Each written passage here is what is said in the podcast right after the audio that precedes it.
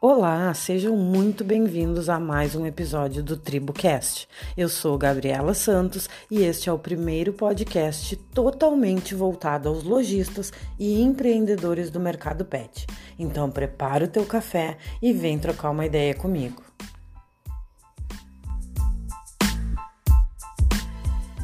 Primeiro de tudo, eu queria felicitar todos os pais que estão me ouvindo. Afinal de contas, hoje é 8 de agosto, Dia dos Pais, um dia muito importante.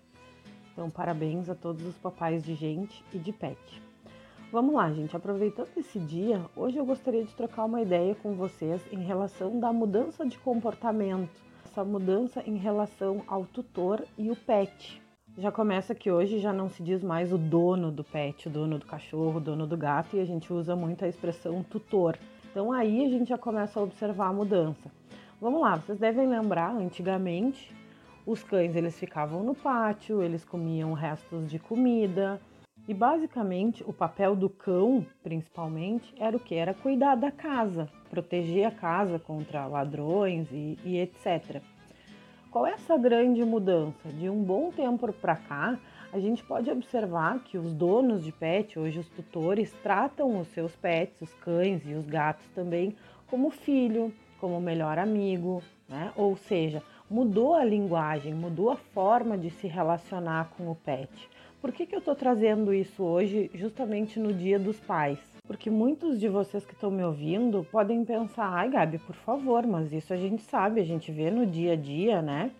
Mas a questão é a seguinte: às vezes vocês acabam trabalhando tão no automático, como por exemplo, eu não tenho a menor dúvida que a maioria vai fazer postagens desejando feliz Dia dos Pais para os pais de pet, mas no dia a dia da loja, Será que realmente tu tá tendo essa noção? Tu te dá conta que quando tu oferece qualquer coisa pro pet daquele tutor, é pro filho dele que tu tá oferecendo?